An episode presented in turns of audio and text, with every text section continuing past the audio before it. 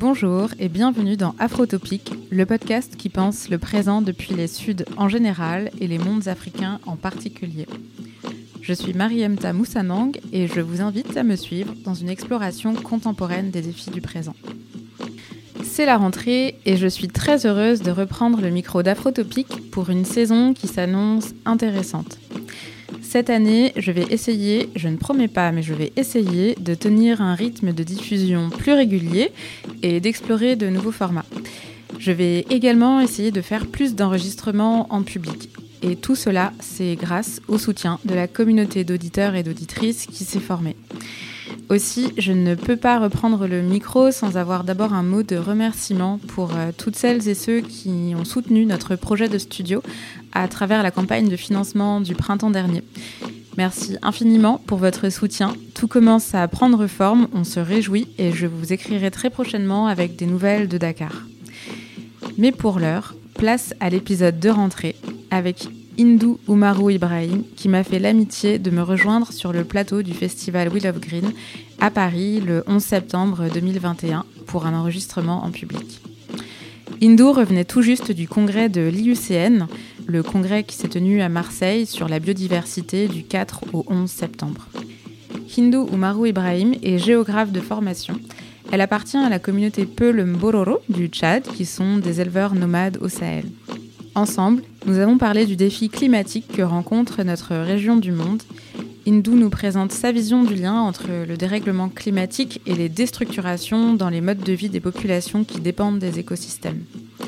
Mais elle nous parle aussi de la richesse des savoirs autochtones et de toutes les solutions fondées sur la connaissance de la nature et les pratiques locales qui font des communautés et des peuples autochtones les premiers acteurs de la restauration des écosystèmes naturels et qui sont des solutions au fond infiniment moins chères que toutes les réponses militaires et humanitaires que la communauté internationale continue à apporter à des problèmes politiques, économiques et sociaux qui ont des causes profondément écologiques. C'est une voix importante et on prolongera peut-être l'entretien dans un épisode de bonus. Bonne écoute.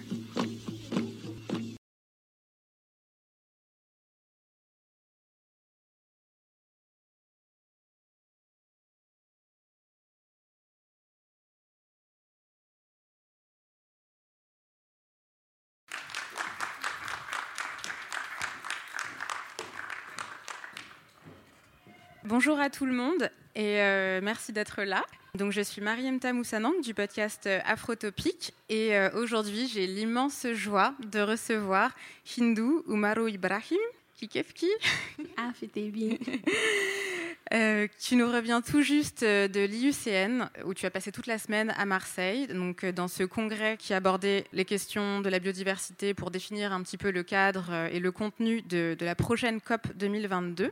Hindou, on se connaît un petit peu toutes les deux. On, partage un pays en commun, le Tchad, mais c'est difficile de te croiser car tu es euh, une militante infatigable, une, porte-voix des peuples autochtones.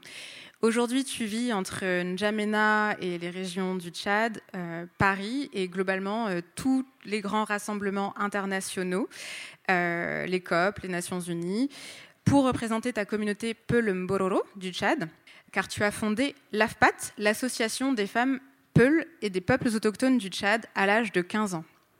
Avant d'entrer dans le détail de tes actions de plaidoyer, de tes actions de terrain, j'aimerais qu'on prenne le temps, si tu veux bien, de définir ce que c'est que les peuples autochtones en général, pour nous expliquer un petit peu de quoi on parle, de quoi il s'agit, et que tu nous parles aussi plus précisément, toi, de ta communauté, de ta communauté Peulumbororo, de son mode de vie et de ta culture.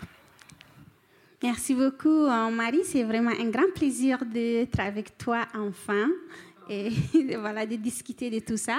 Et bon après-midi à toutes et à tous. C'est vraiment un grand plaisir aussi d'être dans ces festivals, malgré euh, les situations qu'on a subies tous euh, pour ne pas se voir en personne.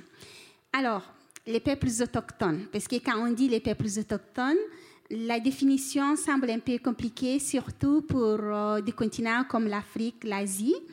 Et en général, il n'y a rien de compliqué. Je vais vous dire.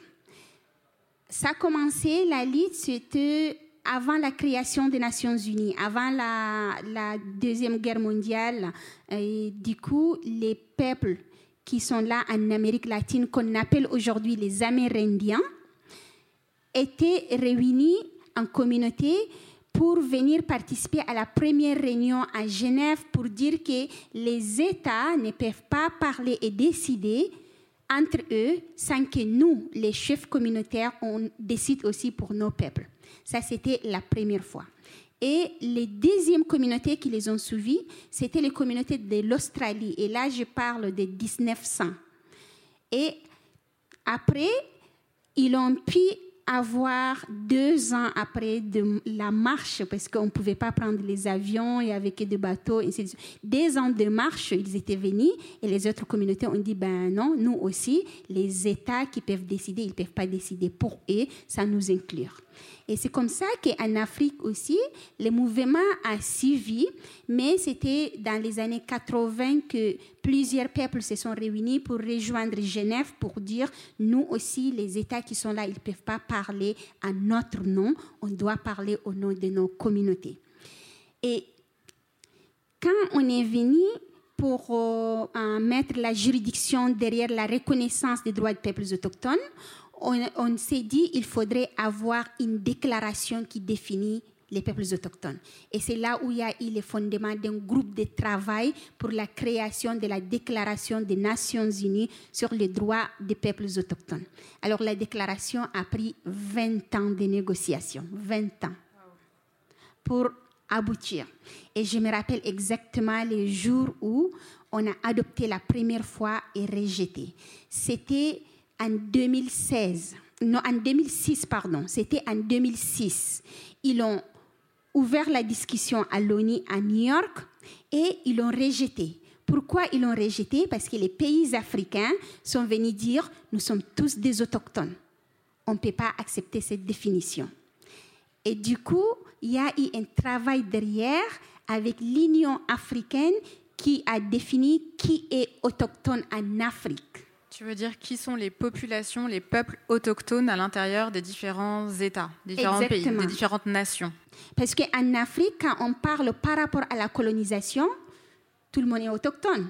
Quand on voit quelqu'un qui a la peau noire, il vient que des continents africains. Il ne vient pas d'ailleurs. Alors, c'est des autochtones de l'Afrique. Et c'est ça qui a dit que les États ont dit, ben non, on est tous des autochtones, alors on ne peut pas reconnaître juste certains peuples et pas tout le monde. Alors, le travail qui a été fait derrière à l'Union africaine avec le groupe d'experts sur le droit des peuples a pu définir qui est autochtone avec cinq critères. Et du coup, ils ont dit, on ne peut pas définir quelqu'un sans que lui-même il s'auto-identifie. Je ne peux pas venir dire, Marie Yamta est autochtone, non. Ah, peut-être Sarah n'est pas autochtone, non. Michel euh, est autochtone, non n'est pas à l'État de dire qui est autochtone, qui l'est pas. C'est l'auto-identification de ces peuples-là elles-mêmes. Le deuxième critère était venu sur les droits et l'appartenance à la terre. Les peuples peuvent être dépendants de la terre et du coup, pas seulement dépendants pour survivre, mais que ce soit sa culture, son identité. Et ils sont venus avec le troisième, quand on dépend de cette terre, on doit aussi avoir la culture qui est liée et que la langue qui est dépendante de cette terre. Et les deux derniers, c'était il faudrait être marginalisé par rapport à d'autres groupes, parce que en Afrique, c'est différent. Donc, si on est marginalisé, ça veut dire que notre culture ne répond pas à la culture des majorités comme l'éducation, la santé, ainsi de suite. Et puis la discrimination. Et là, quand ils ont défini les cinq critères, tout de suite, plusieurs peuples en Afrique ont compris que ben non, c'est pas tout le monde qui peut être autochtone.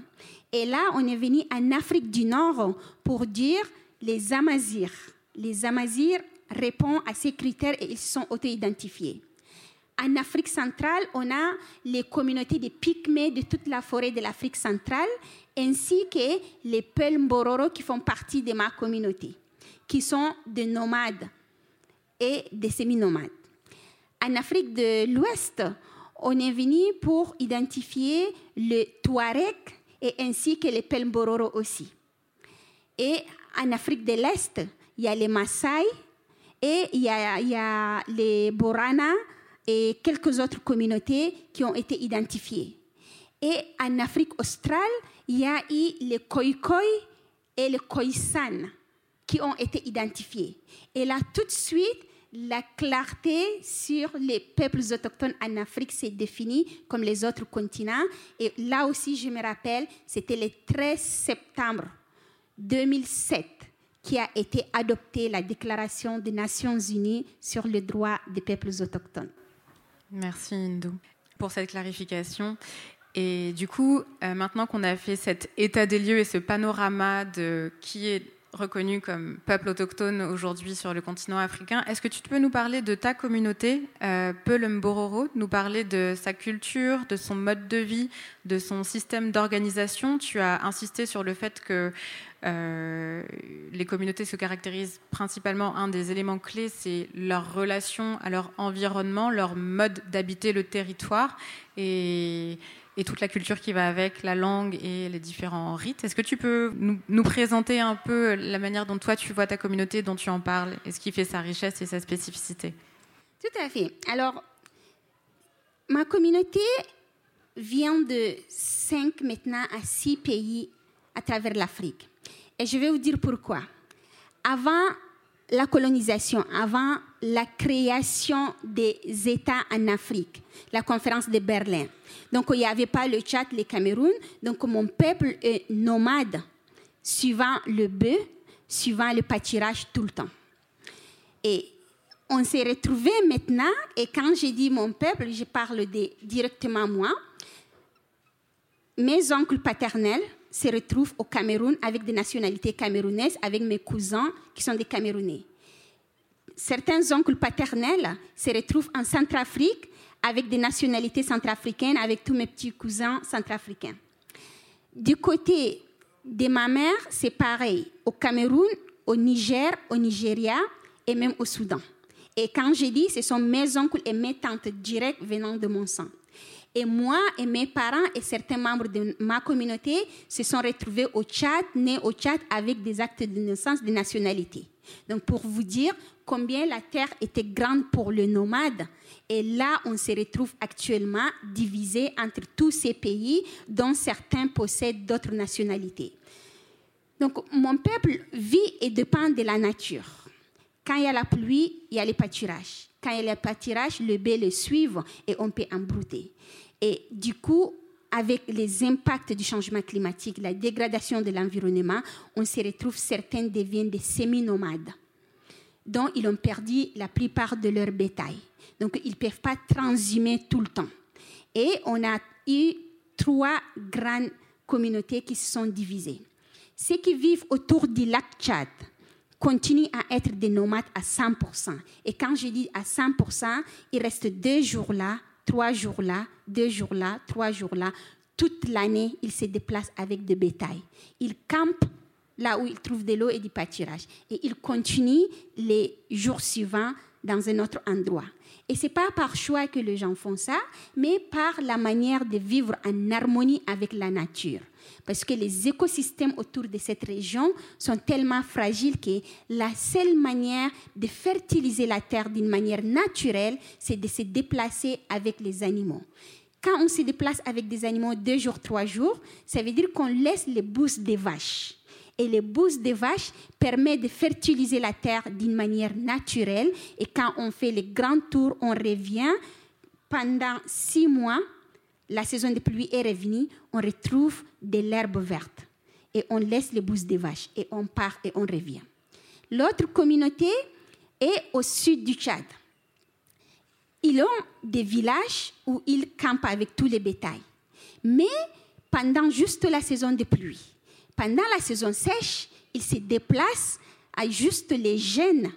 Avec la plupart de bétail, ils laissent juste quelques laitières pour donner du lait aux femmes, aux enfants, aux personnes âgées. Et ils vont transhumer jusqu'à 100 km entre le Tchad et le Cameroun et ils reviennent pendant la saison de pluie. Et l'autre dernier groupe, ils sont au centre du Tchad, donc ils peuvent transhumer jusqu'à la République centrafricaine et jusqu'au fleuve Congo pendant seulement la saison sèche. Et eux aussi, ils continuent, ils vont là-bas et pendant la saison de pluie, ils reviennent dans les communautés pour camper. Donc, euh, j'ai l'habitude de dire, ma communauté est, est une communauté de transhumants nomades qui transhument entre 0 et 1500 km par an. Et ils ne le font pas, bien sûr, par hélicoptère, parce que j'ai vu ici, la transhumance s'est fait par hélicoptère ou par camion pour transporter les bétails. Ben non, nous, on les fait à pied. Et c'est ça qui permet de fertiliser la terre. Donc, je viens de cette communauté dont je suis vraiment très fière de l'être. Oui, parce que hum, merci Ndou, tu, as, commencé à t'engager sur. Euh, ton engagement, il est né de la prise de conscience que ta communauté était marginalisée euh, au, enfin, au Tchad, en fait, en réalité, dans, sa propre, euh, sur son propre territoire, dans son propre pays. Et c'est comme ça, en fait, que tu t'es un peu dit qu'il était nécessaire de faire quelque chose pour euh, bah, améliorer les conditions de vie et l'accès aux droits des, différents, euh, des différentes populations autochtones.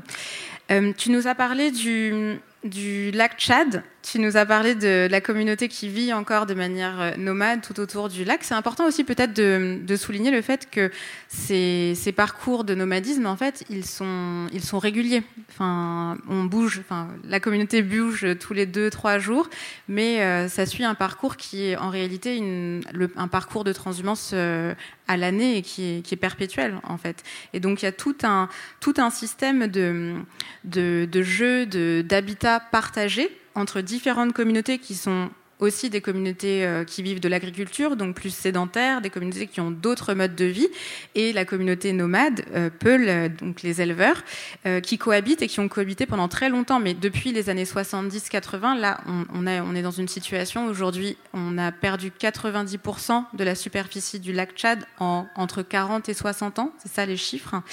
Ça crée énormément de, problèmes. Enfin, on est, juste, je pense, encore au début de la situation, mais mais, c'est très, préoccupant. En réalité, ce qui se passe dans le Sahel, au Tchad, mais au Burkina, au Mali, enfin, en réalité, un peu partout, on, retrouve les mêmes. Euh, en fait, les mêmes caractéristiques, les mêmes modifications du paysage et les mêmes modifications du coup de mode de vie et d'organisation des systèmes euh, disons, la nécessité de refondre et de, de, de, réorganiser la manière dont les différents peuples peuvent cohabiter les uns avec les autres. Est-ce que tu peux nous... Moi, j'aimerais beaucoup, je suis très curieuse de savoir, en fait, comment est-ce que euh, les Peul Mbororo du lac Tchad euh, diagnostiquent l'arrivée de Boko Haram sur place? Comment est-ce que les choses se sont déstructurées? Et quelle est leur lecture, en réalité, de cette situation? Parce qu'on entend beaucoup de choses, mais on entend rarement euh, les premiers concernés. Ça, c'est sûr. Quand on parle de cette région, on donne toujours euh, les visages alarmants, mais sans parler des réalités sociales qui se créent et pourquoi on a tous ces phénomènes. D'abord, quand on parle des changements climatiques ou de la perte de la biodiversité, la plupart des gens les lisent dans des rapports ou bien bien sûr on voit le changement de saison comme ici l'été est devenu plus long ou bien on donne les rapports on a l'été le plus chaud. Mais les gens qui vivent là-bas, on les vit de jour en jour. Les lacs Tchad, il était à 25 000 km d'eau fraîche quand ma mère était née. Et quand ma mère était née, c'était l'indépendance dans les années 60. Quand moi j'étais née, juste 30 ans après, les eaux du lac ont diminué à 90%. C'était à 10 000 km d'eau. Et actuellement, les eaux du lac Tchad sont entre 1500 et peut-être 2000 km d'eau. Donc, si vous voyez la progression de la régression même de ces eaux, donc on voit exactement la photo de diminution de ces eaux. Et quand cette eau diminue, c'est pas seulement genre c'est une grande cuvette et l'eau est rétrécie comme ça. Ben non, comme c'est un grand espace, on retrouve maintenant plusieurs îlots, des centaines et des centaines d'îlots qui sortent et il y a un peu d'eau au milieu de ces îlots. Or, dans cette région, il y a quand même trois grands groupes de, de, la production qui est là. Il y a les agriculteurs, il y a les éleveurs qui font partie de ma communauté et il y a les pêcheurs. Et ces gens sont plus de 40 millions d'âmes qui vivent entre ces pays du lac Tchad. Il y a le Niger, le les Nigeria. Niger, le Nigeria, le Tchad, le Cameroun et les eaux viennent de fleuves qui viennent de la Centrafrique. C'est ça qu'on appelle les Logon et les Chari, et c'est les eaux du Logan et du Chari qui prennent leur source de la Centrafrique, qui se versent dans le lac Tchad. Donc les peuples de ces quatre à cinq pays se retrouvent de jour en jour sans rien à vivre. Parce que s'il n'y a pas d'eau, il n'y a pas de, poissons. S'il n'y a pas d'eau, il n'y a pas assez d'agriculture. S'il n'y a pas d'eau, il n'y a pas assez de pâturage. Donc, pour vous donner l'élément de la euh, euh, réduction de leur mode de vie et puis euh, de l'augmentation de la pauvreté dans la communauté. Deuxièmement, quand les eaux diminuent, on a l'impact environnemental, on voit les écosystèmes changer. Moi, quand j'étais petite, je voyais aussi autour du lac Tchad, on avait plein des animaux sauvages, des gazelles, des éléphants, des lions. Maintenant, on ne retrouve pas du tout. Pas du tout. Pas seulement, j'ai dit peut-être un, mais pas du tout. Donc, la diminution de ces écosystèmes fait l'impact environnemental qui change la biodiversité même de cet environnement. Et ça fait que quand on est nomade, on est obligé de changer la, trajectoire pour trouver de l'eau et du pâturage afin de restaurer les écosystèmes de l'autre côté. Mais les autres communautés qui sont en dehors du lac, pendant la saison sèche, ils immigrent pour venir tous autour du lac. Ça veut dire qu'il y a d'autres communautés qui viennent pour s'accaparer du terre. Et alors, du coup, imaginez, les conflits intercommunautaires ben, sont bien clairs autour de tous ces endroits. Les premiers venus et les premiers servis. Et quand un éleveur il passe, il laisse les bouses des vaches qui fertilisent la terre. Un agriculteur vient s'installer et à son retour, il trouve de l'agriculture. Et soit il est obligé de passer au milieu d'un champ et là, ils doivent se battre jusqu'à s'entretuer soit il choisit de contourner, eh ben, il n'aura pas l'accès de l'eau parce que les bétails ont besoin de boire le matin et le soir. Donc, de toute façon, il y a toujours les conflits intercommunautaires. Et c'est ça qui se passe autour du lac Tchad. Et c'est exactement ça qui se passe autour du Burkina, autour du Niger, autour du Mali, où les communautés se battent et vous entendez toujours des centaines et des centaines de personnes qui se battent autour des puits d'eau et qui s'entretuent. Quand on parle de ça, ben bien sûr, il n'y a pas de travail. Qu'est-ce qu'ils font les groupes idéologistes ou terroristes Eh bien, c'est facile de s'implémenter là. Parce que malgré qu'on le combat, il est très facile de les recruter. Pourquoi on n'arrête pas la manière de recruter les gens? La personne qui n'a jamais vu 10 euros toute l'année, quand on lui propose 500 euros, eh ben, le choix est clair. Parce que la vie de l'homme et des femmes est différente. Là-bas, chez nous, la dignité d'un homme, c'est de prendre soin de sa famille. C'est de nourrir sa famille. Et nourrir sa famille, c'est de faire l'agriculture, la pêche ou l'élevage. Pour nourrir sa famille, et parce qu'il est le père de famille, il a sa dignité. Et quelqu'un qui n'a pas de dignité, il va le payer en deux manières. Soit il est obligé de suivre ce groupe pour avoir un peu de l'argent, payer sa dignité, soit il est obligé d'aller d'une grande ville à une autre jusqu'à les autres en finissent dans la Méditerranée parce qu'il est obligé de trouver la survie. Et là, on appelle la migration. Et eh bien, bien sûr, quand les gens migrent et puis ils viennent en Europe, ça devient un grand problème pour eux. Ils ne pensent pas comment ils ont créé l'insécurité, comment ils ont créé les changements climatiques pour que ces gens-là n'ont pas à manger et à boire parce qu'ils ont détruit leur environnement et du coup, ils vont crier, on a des migrants qui sont venus, on ne sait pas là où les mettre. Mais non, vous voulez que les migrants s'arrêtent? Eh bien, il faut réagir. Il faut faire des actions pour arrêter les changements climatiques, restaurer les écosystèmes, parce qu'on est content d'être avec nos familles, nos cousins, nos petits cousins, nos grands-mères, nos grands-parents. Les gens ne sont pas obligés de quitter ces endroits. Donc c'est ça qui crée les deux grands problèmes dans le Sahel, l'environnement. Au top de tout ça, les communautés qui vivent et qui dépendent là-bas, ils n'ont que l'air main pour construire des solutions. Ils n'attendent pas. Ils n'ont pas attendu et ils n'attendront pas parce qu'ils sont obligés de survivre. Les réponses qu'on leur donne, c'est les réponses militaires ou humanitaires. Militaire, l'investissement est tellement énorme. L'exemple que j'avais eu juste quand j'étais à Marseille, les budgets de militaires au Mali, c'était par jour 3 millions d'euros. Vous vous rendez compte? Pour restaurer un hectare de terre, on a besoin de moins de 1000 euros. Restaurer un hectare. Si on fait les calculs de combien de hectares qu'on peut restaurer avec 3 millions d'euros, qui fait le budget militaire d'une seule intervention dans un pays, eh bien, le choix est clair. Pourquoi ils n'investissent pas dans ces communautés? C'est ça la question que les gens sur le terrain, on se pose. Et quand il y a ça, la deuxième réponse, c'est l'humanitaire. Toutes les organisations humanitaires vont courir pour aller créer, euh, donner des sacs de riz, des sacs de mille aux gens pour manger. Mais ça, c'est des réponses qui sont urgentes. Quel est le long terme? La construction.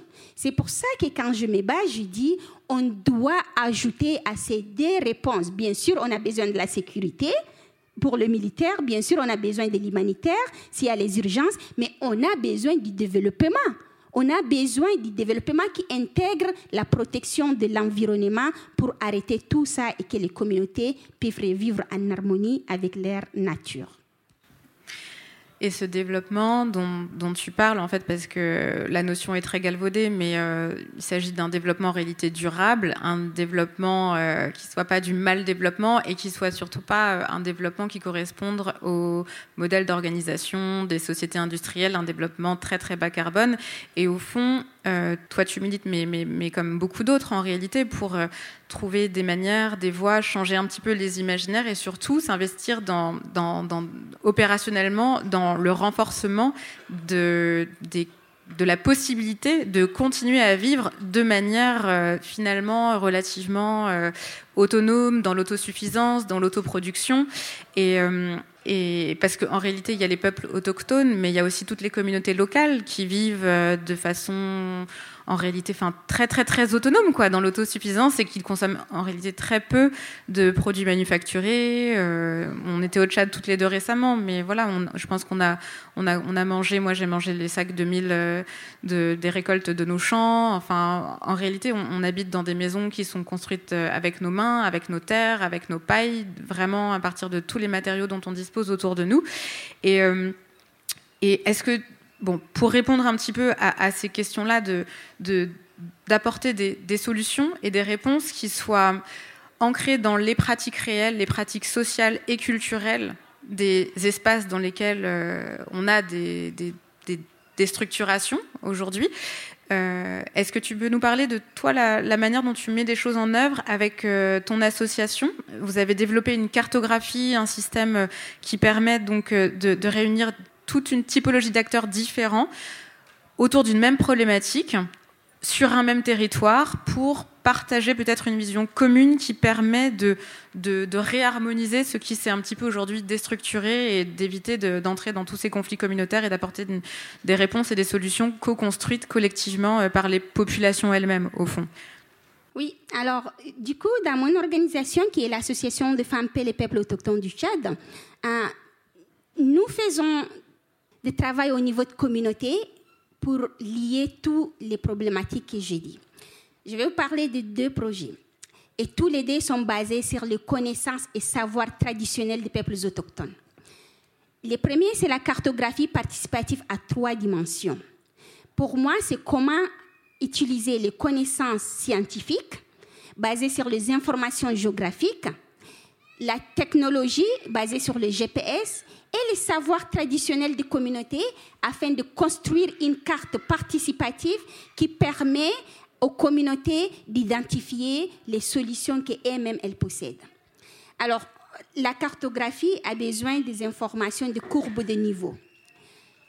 Et une fois qu'on a ces courbes de niveau, on fait l'intergénérationnel. les jeunes viennent pour construire la carte, les modèles de la carte du terroir en 3D. Après, les hommes viennent pour mettre les grands repères. Les grands repères, les hommes mettent les fleuves, les montagnes, les grandes parties de euh, l'agriculture, les villages, ainsi de suite. Et une fois qu'ils ont fini, parce qu'on est quand même dans une société patriarcale, si on veut réussir à intégrer les femmes, il faudrait adopter une stratégie. Et c'est la stratégie que j'ai adoptée. Donc après, j'ai dit, bon, vous avez fini, est-ce que les femmes pourront venir? Eh bien oui, comme ils sont contents, les femmes, ont, euh, ils ont tout fini, ben oui, les femmes pourront venir voir. Et quand les femmes viennent, elles commencent à identifier les connaissances qui sont en détail. Elles disent, c'est là où je prends de l'eau pendant telle période de l'année. C'est là où je connecte les connaissances traditionnelles, c'est là où je cueille les feuilles, c'est là où j'enlève euh, telle racine pendant telle année. Et alors du coup, tout de suite, les données dans la carte, elles commencent à bouger. Et là, les femmes, elles font tout bouger et on appelle les hommes pour dire, bon, est-ce que vous êtes d'accord avec les femmes? Et là, ils sont, ben oui, elles ont raison, ben oui, elles ont raison. Et c'est en ces moments qu'on fait la participation dont les femmes ont aussi la voix et les hommes respectent ce qu'elles disent et on construit la carte avec les savoirs traditionnels qui est là.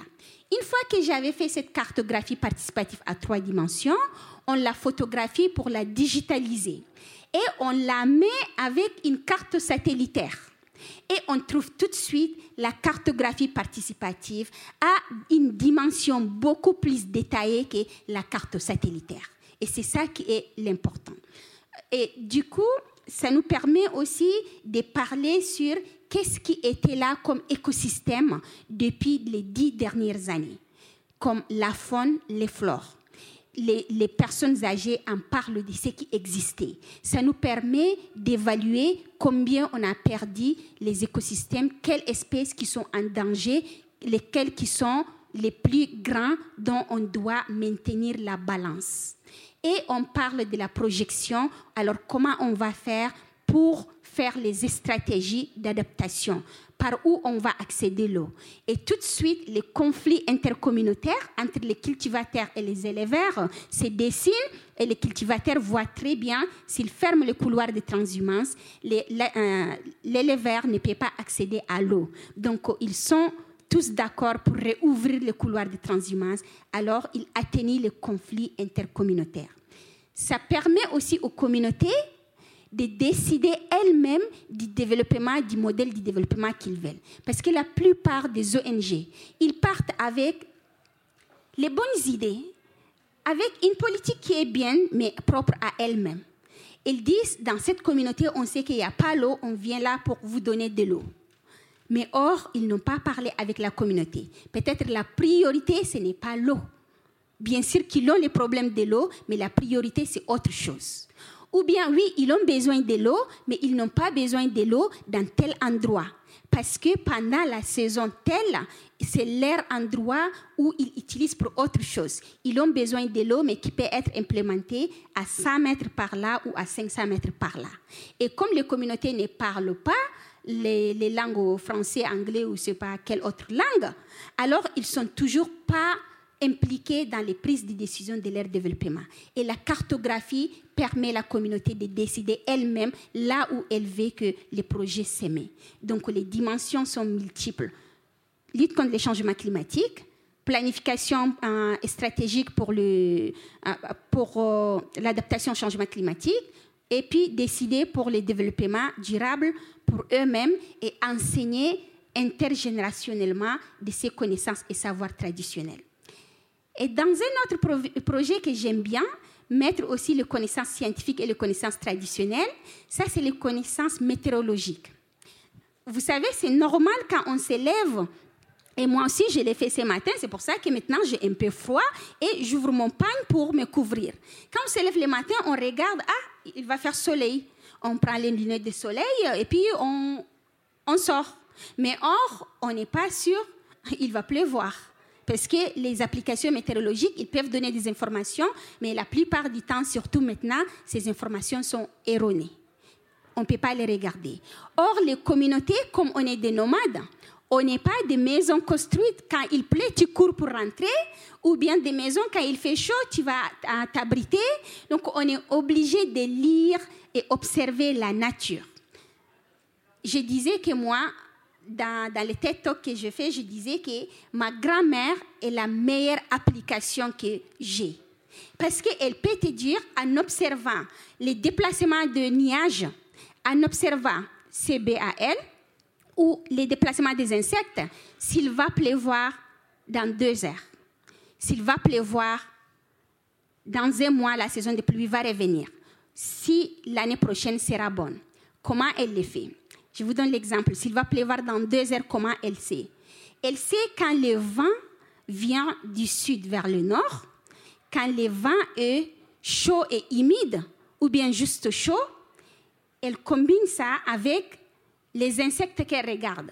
Il y a certains insectes, quand il va pleuvoir, dans moins de deux heures, tu vois, ils prennent leurs œufs pour les faire entrer dans leur nid. Parce que, et aussi, ils n'ont pas des applications météorologiques, mais ils connaissent leurs œufs, ce sont leurs descendants. Alors, quand ils commencent à faire la ligne pour le faire, on voit le vent, on sait très bien que dans deux heures, même s'il n'y a pas le nuage, il va pleuvoir. Eh bien, on commence aussi à ranger nos affaires et on s'attend et la pluie va venir. Et quand il va savoir que la saison de pluie va entrer, il faudrait sortir du lac Tchad pour aller loin. Parce que c'est pendant la saison de pluie, on sort du lit des lacs pendant la saison sèche, on revient. Et on ne sort pas, genre, le 1er janvier, c'est l'entrée de, euh, de, euh, de l'automne. Et le 25 euh, février, c'est l'entrée de l'été. Non, on n'a pas ça. On observe aussi la nature. Alors, elle observe ses propres bœufs. Le bœuf, quand la saison de pluie arrive, et ceux qui ont des animaux peuvent les regarder, ils vont tous mettre leur tête en face du sud, parce que la saison de pluie vient d'abord du sud. Et ils vont jamais mettre leur tête par terre. Leur tête est en haut et ils sniffent l'air. Et là, on sait très bien que la saison de pluie est en train d'arriver. Préparez-vous à sortir de ces lits du lac. Alors, du coup, ces savoirs et connaissances traditionnelles qu'on a, sont quand même beaucoup, beaucoup plus de la réalité parce qu'on vit, on en dépend de ça et c'est des informations qui sont importantes météorologiquement. Et on échange ces informations avec des agriculteurs qui sont autour de nous, même s'il n'y a pas de pluie, ceux qui veulent les premières cultures, ils vont aller cultiver parce qu'on sait que la saison de pluie va arriver. Mais pour moi, il était très important aussi qu'il ait les informations scientifiques. Alors, les stratégies que j'ai faites, j'ai parlé à la direction de météorologie au Tchad.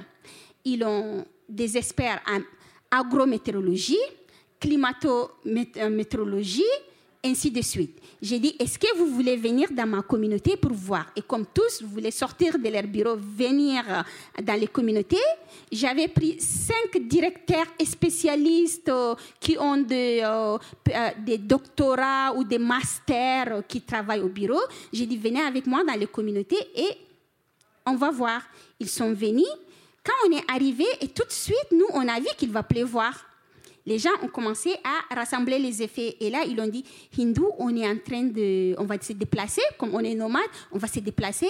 J'ai dit, ben non, on va pas se déplacer, il va pleuvoir, donc on, on rassemble nos effets. Ils étaient, ben, d'accord. Et, ben, et ils ont vu, euh, il n'y a pas les nuages dont ils connaissent, il va pas pleuvoir.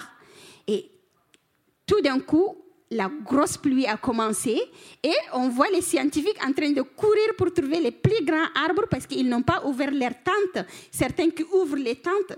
Et nous, on est en train de les regarder en rigolant parce que euh, les gens qui viennent de la ville, déjà, on en rigole et quand ils connaissent pas ce qui se passe, ça fait tellement rigoler. Et du coup, ils sont mouillés. Le temps que la pluie vient est fini. Nous, on était bien avec toutes nos affaires. Après la pluie, on a commencé la vraie discussion. Ils ont dit, mais comment vous savez qu'il allait pleuvoir Parce qu'on n'avait pas prévu ça? On dit, ben ok, on va vous expliquer. Et on a commencé à expliquer comment nous, on fait nos provisions météorologiques. Et là, ils ont dit, et il observe juste une information météorologique, mais il ne combine pas les informations biologiques, comme observer les insectes, les animaux ou les vents, ainsi de suite, et ils l'ont pas. Alors c'est comme ça qu'on a créé la collaboration avec ces scientifiques pour essayer de produire des informations météorologiques et les faire partager à des agriculteurs pour qu'ils puissent former la résilience et faire l'agriculture. Donc c'est de ça que j'ai dit, nous, on crée des solutions avec ce qu'on a dans notre main, on n'attend personne. Mais on a ces savoirs et connaissances traditionnelles. Mais la plupart du temps, on n'est pas consulté, on n'est pas mis sur la table de prise de décision, on décide à notre place tout le temps. Ce qui est dommage et ce qui fait qu'on est en train tous de subir ces impacts climatiques sans arrêt. On n'est pas consulté, mais euh, en même temps, j'ai envie de dire que de plus en plus, euh, les savoirs des peuples autochtones sont écoutés, reconnus, on leur fait de la place dans différents programmes, notamment la FAO récemment, euh, sur, différentes questions. les peuples autochtones sont quand même de plus en plus invités euh, dans les différents sommets, leurs leur, leur points de vue sont, écoutés, ou en tout cas, ils ont a sit at the table, comme on dit. Euh, et notamment, on est dans la phase de la reconnaissance du fait qu'au fond, ce sont les populations qui euh, représentent à peu près 5% de la population mondiale. Les peuples autochtones, c'est 370 millions de personnes dans le monde qui vivent sur un territoire qui représente 22% de la surface du globe et ces territoires-là abritent 80% de nos réserves de biodiversité. Donc ce qui se passe, c'est quand même, voilà, on ne peut pas non plus euh, faire mentir complètement ces chiffres-là, c'est que euh, a conscience du fait que ce sont les populations qui vivent encore de manière euh, bah, très très très très reliées à la nature, dans leurs habitats, dans leur façon, dans leur mode de vie, qui sont au fond les détentrices des savoirs et des connaissances qui permettent de vivre en bonne harmonie avec dans notre environnement. Ce sont un peu des mots piégés, mais voilà, on est obligé de les employer. Et du coup, par rapport à ça, moi, je, me demande sincèrement, parce que Indou, toi, tu cours de sommet en sommet, peut-être dans quelques jours, tu partiras aux Nations Unies. Enfin, au fond, est-ce que le fait qu'on donne la parole aux peuples autochtones, à des représentants des peuples autochtones comme toi, est-ce que ça change vraiment quelque chose? Est-ce que le fait qu'on vous donne une place, ça vous donne réellement du pouvoir? De négociation, du pouvoir, où vous êtes simplement invité pour, euh, pour, euh, pour, euh, pour donner, enfin, tu sais, un petit peu de manière presque un peu folklorique, quoi, tu vois, pour, pour vous, au fond, voilà, se donner bonne conscience en vous donnant la parole tout simplement, mais sans nécessairement, en réalité, vous donner le pouvoir d'agir et de transformer les choses. Alors, je peux dire oui et non. Oui, pourquoi? Parce qu'on a attendu quand même 20 ans quand on a adopté les trois conventions de Rio, dont la lutte contre les changements climatiques, la lutte contre la désertification et la protection de la biodiversité, en 1992 à Rio, on n'a pas voulu intégrer les peuples autochtones dans les décisions contraignantes jusqu'on est arrivé à l'accord de Paris. J'ai été très honorée aussi d'être la présidente euh, du Forum permanent des peuples autochtones sur les changements climatiques. Alors j'ai pu négocier avec les autres autochtones où on a obtenu cinq références dans l'accord de Paris, dont la référence sur l'article 7.5 de l'accord de Paris qui reconnaît les savoirs traditionnels des peuples autochtones pour l'adaptation au changement climatique. Et les États ont créé la décision 135 sur la création de la plateforme d'échange de connaissances et de savoirs des peuples autochtones alors tout ça, c'est la connaissance. Et ils ont pris les droits des peuples autochtones dont on le voulait dans des articles. Ils l'ont refusé pour le mettre dans les préambules de l'accord et de la décision, et ainsi que la participation. Sur ça, on peut dire oui, ça a pris 20 ans, mais on a eu peut-être une reconnaissance. Mais en même temps, je suis rentrée de Marseille. La cérémonie d'ouverture qui était vendredi. Qui était là sur la scène. Bien sûr, il y avait euh, votre président, Macron, il y avait Christine Lagarde, il y avait Harrison Ford, ben, il y avait euh, un, autre photographe célèbre, je ne connais pas le nom de tout le monde, qui étaient sur la scène de l'ouverture. Or, c'est comme Marie l'a dit. Comment? Ben oui, je connais même pas comment prononcer son nom, désolé. Mais comme tu l'as dit, Marie, les autochtones protègent 80% de la biodiversité mondiale. Et je vous ai expliqué seulement ce que ma communauté fait et d'autres communautés en Amazonie, dans les Pacifiques, dans les montagnes de Himalaya, les, bassins du Congo, les savanes euh, du Sahel. Tout ça, l'Arctique, les Pacifiques, quand on met tout ça, on protège 80% de la biodiversité mondiale. Et dans les 80%, on peut prendre tous les parcs nationaux qu'on veut, mais l'endroit le plus diversifié en biodiversité se trouve dans les terres des autochtones. Parce que, comme je vous ai expliqué aussi, on connaît maintenir l'équilibre de la nature. Et c'était une conférence qui parlait de la préservation de la biodiversité. Et toutes ces personnes qui étaient sur la scène, qui parlaient de la politique, et pour la première fois aussi, j'étais contente, je peux dire, j'ai entendu Emmanuel Macron qui disait protégeons la biodiversité pour protéger les peuples autochtones qui vivent et qui en dépendent de ça. Et il a dit encore, il faudrait euh, inclure les peuples autochtones parce que c'est eux qui sont les gardiens de la biodiversité. Et il a dit un autre, protéger les peuples autochtones et respecter leurs droits. C'est la première fois de la République qu'on entend qu'un chef d'État dit clairement, parce que la plupart des temps, il dit c'est anticonstitutionnel en France, parce qu'on parle qu'un peuple indivisible, on ne parle pas des peuples autochtones, ainsi de suite. Mais ils ont reconnu cette diversité. Mais il y a eu combien des autochtones qui étaient sur la scène? Il y a eu zéro. Donc on en a marre à chaque fois qu'on parle de nous. Or, on est là, on peut parler pour nous. Donc on ne peut pas parler de nous sans nous. On ne peut pas être instrumentalisé toujours. Et c'est cette instrumentalisation qu'on veut qu'on les sorte de leur discours et qu'ils se mettent à la mise en œuvre. Parce que quand on continue toujours dans les discours, les autochtones sont importants, oui, ils protègent 80%, et par arrière, ils ont les industries qui vont exploiter nos terres, qui vont faire quitter les autochtones de là où ils sont, les, minéraux, les pétroles, ils coupent les forêts, ils empêchent les savoirs traditionnels. Eh bien non, ça, c'est pas reconnaître ou protéger les autochtones. Si on reconnaît, on protège, on doit donner la parole aux autochtones pour parler d'eux-mêmes.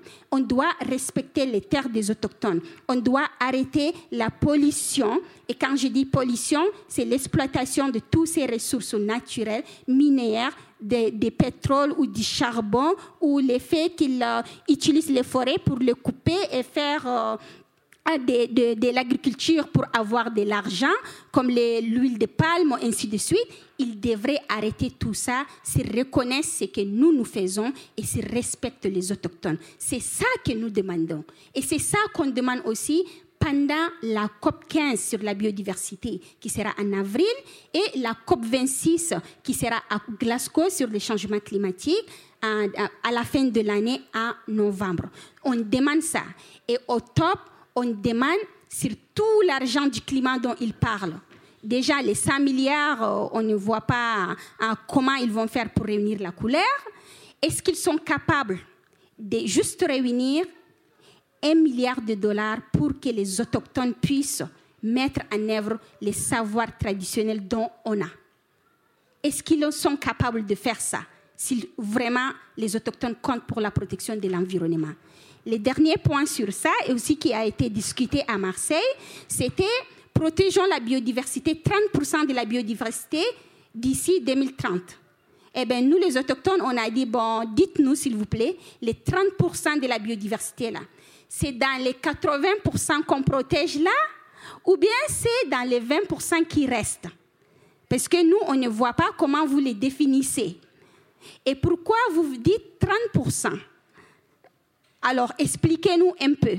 Si on dit la biodiversité mondiale est un risque et on se met des chiffres, 30% et planter des arbres et faites ça, ben non, c'est pas ça. On ne peut pas planter un arbre la nuit et le lendemain on a son arbre et on dit basta, on a fini. Ben non. Un arbre, c'est une vie. Un arbre, c'est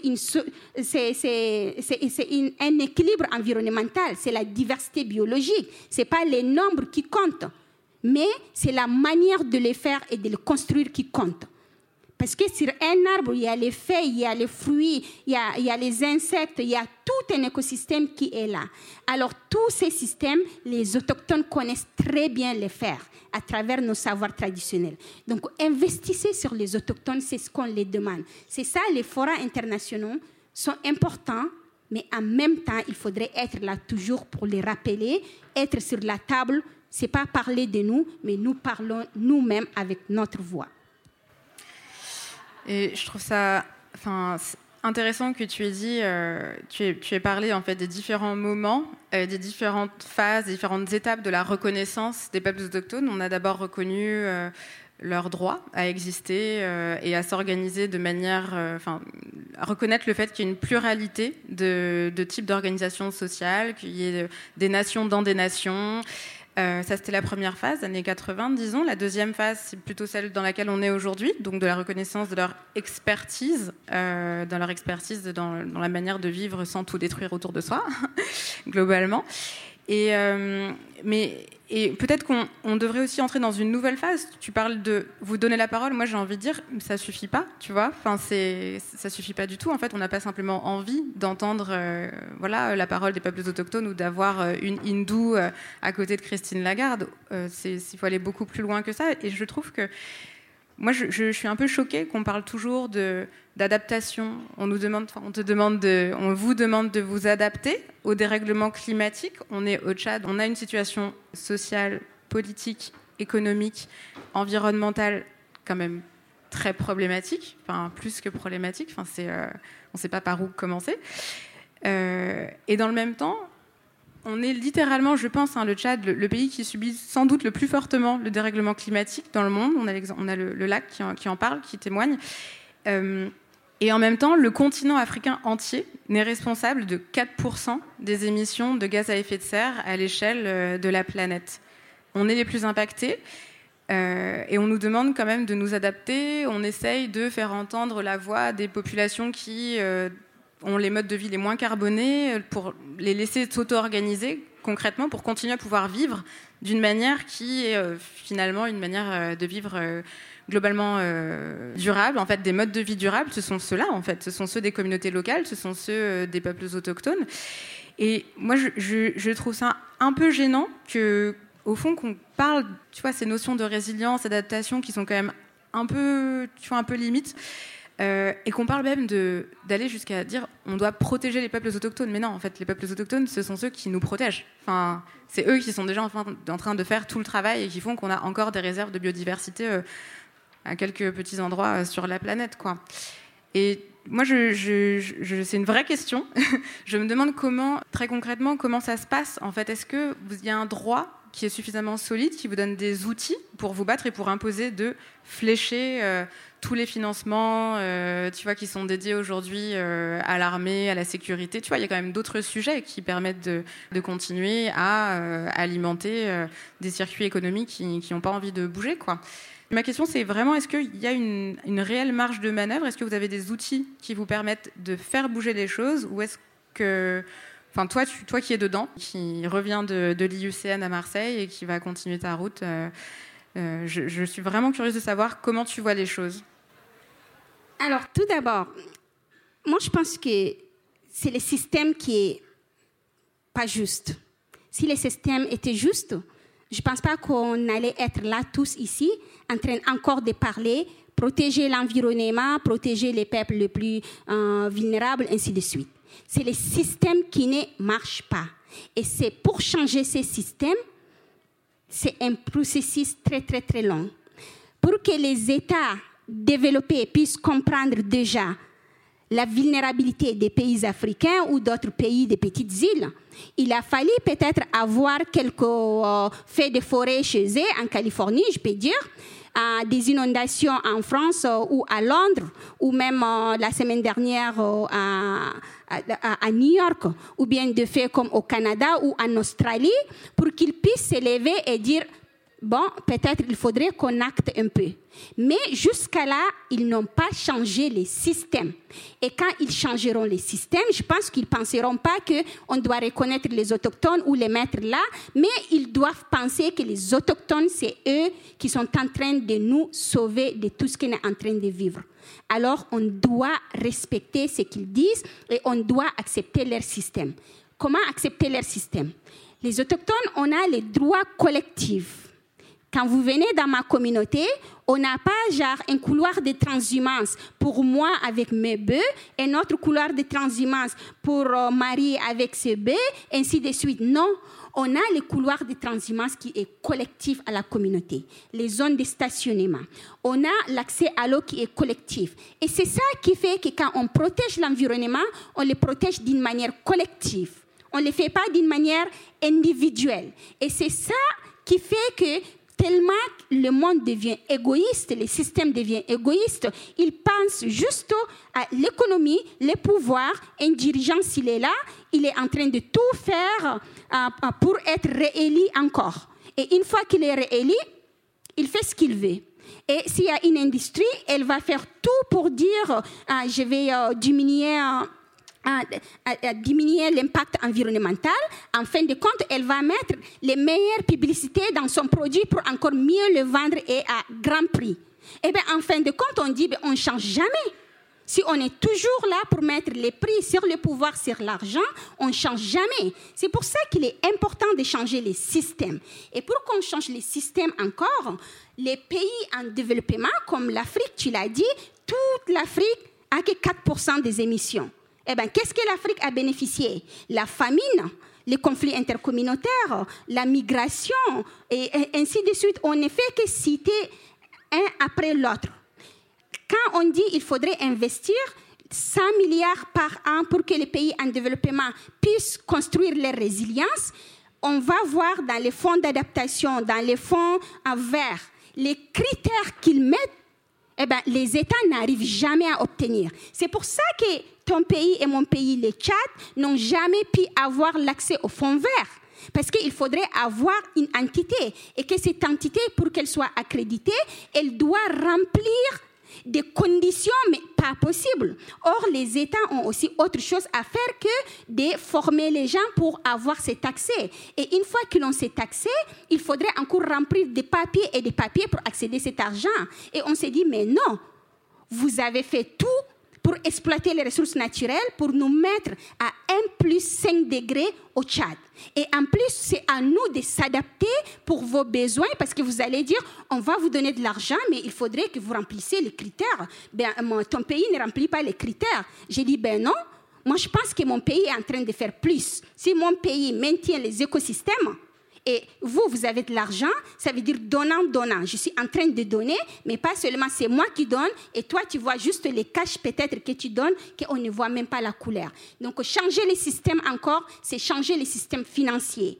Quand on vient sur les, Nature-Based Solutions, euh, combien de l'argent qu'ils ont donné pour la nature? 1% des budgets environnementaux, des budgets climat, 1%. Et puis on va dire, la nature va faire tout à notre place. Si on laisse la nature, elle va reconstruire tout. Eh bien, si la nature va reconstruire tout, investissez cet argent dans la nature. Et investir dans la nature, c'est restaurer les écosystèmes qui sont dégradés. Mais d'abord, c'est de prévenir et protéger ce qui existe. Ils ne veulent pas protéger ce qui existe et les prévenir ils veulent toujours couper pour avoir plus. Donc c'est ça qu'il faudrait aussi changer. Donc tout ça, ça reste sur le changement de système. Et si j'ai vraiment un mot à dire aux gens qui sont là, votre voix compte votez à la bonne personne qui va penser à votre avenir. Pas qui va penser pour sa réélection après cinq ans, mais qui va penser quand même, après cinq ans, il y a toujours la vie. On a besoin de l'eau, on a besoin de manger, on a besoin de respirer l'air. Et si cette personne, elle n'a pas le programme qui va assurer votre santé par rapport à l'environnement, l'accès à la, à la nourriture, qui va s'assurer l'équilibre, l'intégrité de tout le monde, eh bien, ce n'est pas la peine de voter pour cette personne. Elle va faire quoi? Elle va venir faire quoi? Elle va faire des promesses et après, elle va revenir faire les autres promesses. Comme leur système, c'est de faire de l'argent et puis c'est de se faire réélire, eh bien, en tant que citoyen, on a aussi le pouvoir d'élire qui on veut. Surtout en démocratie, on ne peut pas parler de certains pays, bien sûr. Et si on a aussi le pouvoir d'achat, eh bien, arrêtons d'acheter parce qu'ils mettent juste des publicités sur des produits dont ils croient que quand ils mettent je protège l'environnement, ça suffit. Mais comment réellement ils protègent cet environnement? C'est ça qui est le plus important. Donc, mangeons local et dans les agriculteurs qui sont là, eh bien, arrêtons d'encourager ces grands qui font que la destruction des droits de peuples autochtones et des terres des autochtones. Et peut-être comme ça, on pourra changer les choses si eux, ils ne veulent pas changer les systèmes. Merci Ndou. Je voulais te poser une autre question, mais on m'a fait un petit signe.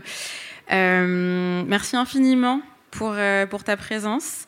Et merci, au festival euh, We Love Green, à toute l'équipe, euh, à la technique, Barnabé.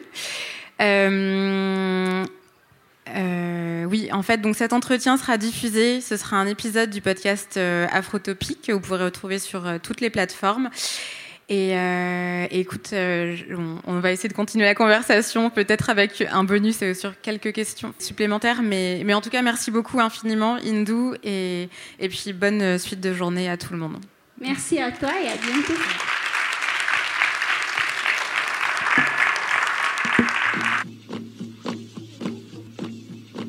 C'était donc l'épisode de la rentrée, enregistré dans le cadre du think tank du festival We Love Green. Cet épisode a bénéficié du soutien de la saison Africa 2020. Si cet épisode vous a plu, vous pouvez suivre le podcast sur les réseaux sociaux, mettre des étoiles sur les plateformes et vous inscrire à la newsletter sur le lien présent dans la description afin de recevoir les ressources et être tenu au courant des événements. Afrotopic est un podcast indépendant qui cherche à le rester, donc n'hésitez pas à soutenir ce travail par un don sur Eloasso. Merci beaucoup et à bientôt.